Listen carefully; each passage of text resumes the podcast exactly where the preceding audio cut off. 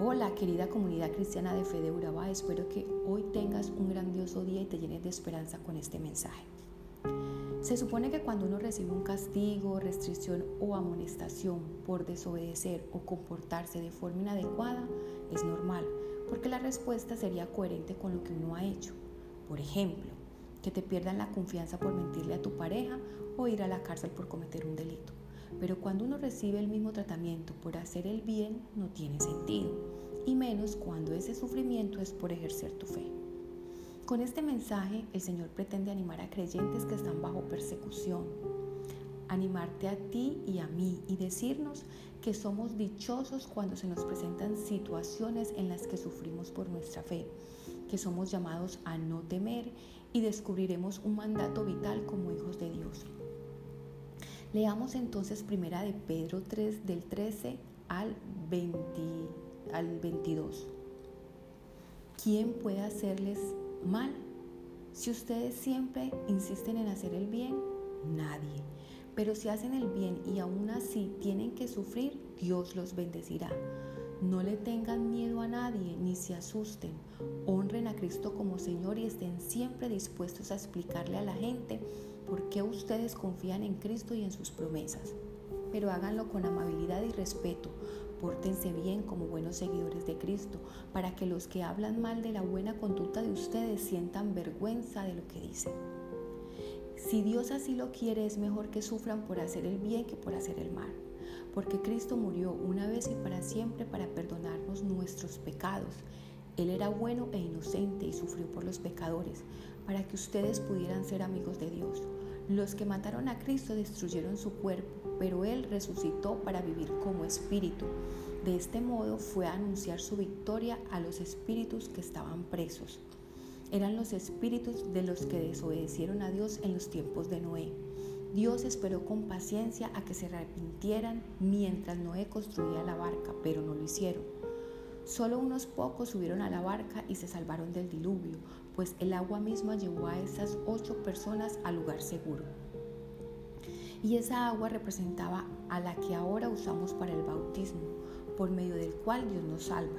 El bautismo verdadero que no es para limpiar nuestro cuerpo, sino para pedirle a Dios que nos limpie de pecado, para que no nos sintamos culpables de nada. Y si Dios nos salva por medio del bautismo, porque Jesucristo resucitó, subió al cielo y está sentado a la derecha de Dios en el lugar más importante y gobierna a todos los ángeles y a todos los seres espirituales que tienen autoridad y poder. En este mundo de injusticia debemos esperar persecución, rechazo y burlas por nuestra fe. Pero me encanta la pregunta que encabeza el texto de hoy. ¿Y quién podrá hacernos daño si hacemos el bien? La respuesta es nadie. Nada podrá dañar la esperanza eterna que obtuviste al creer en Cristo como Señor de tu vida. Absolutamente nadie puede quitarte la herencia que recibiste cuando naciste de nuevo y que jamás podrá ser dañada qué gran seguridad. Pero mientras caminas en este mundo roto, mientras te diriges a tu patria celestial, vas a sufrir. Tendrás que soportar muchas pruebas porque ellas demostrarán que tu fe es auténtica. Pero esto no será sufrir por sufrir, se trata de sufrir por la causa de Cristo, por mantener el estándar de Dios en un mundo que le ha dado la espalda.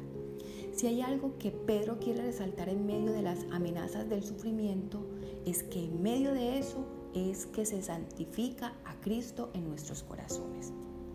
¿Cómo santificamos a, a Cristo en nuestros corazones? Estando preparados para presentar defensa ante todo aquel que demande razón de la esperanza que hay en nosotros. ¿Cuál esperanza? El Evangelio. ¿Y cuál es la manera de hacerlo? Bueno, Él nos presenta tres maneras. La primera es con mansedumbre. Pedro nos motiva a presentar el Evangelio con mansedumbre, pero cuando somos amedrentados y rechazados por nuestra fe, nos podemos sentir tentados a aplastar a los demás argumentos llenos de enojo, pero la defensa que estamos llamados a hacer no es al estilo del mundo, no es una defensa grosera ni violenta, debe ser una defensa que demuestre el carácter del motivo de nuestra esperanza, Jesús. Él dijo, yo soy manso y humilde de corazón.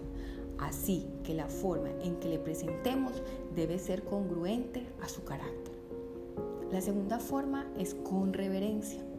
En medio de burlas, en un ambiente hostil por el rechazo a tu fe, puede ser difícil presentar nuestra fe a otros con un sentido de respeto y reverencia.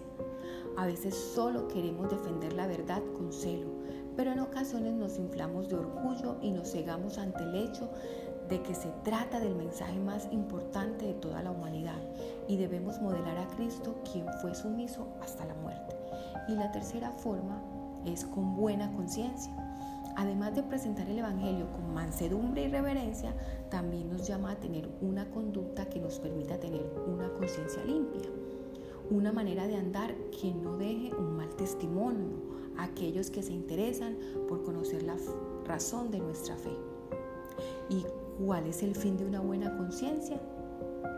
Bueno, el propósito es que el que calumnie o que me difame no encuentre fundamento para difamar la obra de Cristo. Mi forma de vivir debe mostrar que realmente soy un hijo de Dios. A eso se refiere cuando nos llama a santificar a Cristo en nuestros corazones.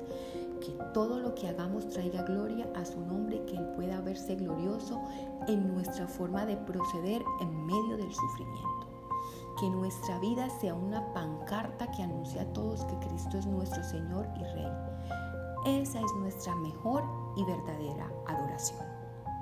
Aun cuando esto implique padecer por la causa de Cristo, y aunque nos parezca chocante, es un verdadero privilegio sufrir por hacer el bien y glorificar a Dios en medio de nuestros sufrimientos. Y mientras lo haces, Dios te puede estar transformando o no sabes en qué corazón Dios está obrando o quién te esté observando y quizás hoy te abochorne, pero puedes ser salvo y glorificar a Dios después. Y si estás pensando, no estoy sufriendo ni estoy en medio de persecución por mi fe, mi oración es que siembres estas verdades en tu corazón para que cuando llegue ese momento puedas permanecer firme y ser fiel a Dios en medio del fuego de la prueba. Oremos. Padre, ayúdanos a comprender esta palabra, confiar en que tu voluntad es buena y que toda prueba o aflicción que vivamos tiene un propósito en ti. En el nombre de Jesús, amén. Recuerda que nos puedes seguir en nuestras redes sociales como arroba comunife y nos puedes acompañar en nuestras reuniones presenciales los miércoles de 7 y 30 de la noche y los domingos a las 9 y 30 de la mañana en Carepa, salida Chihuahua.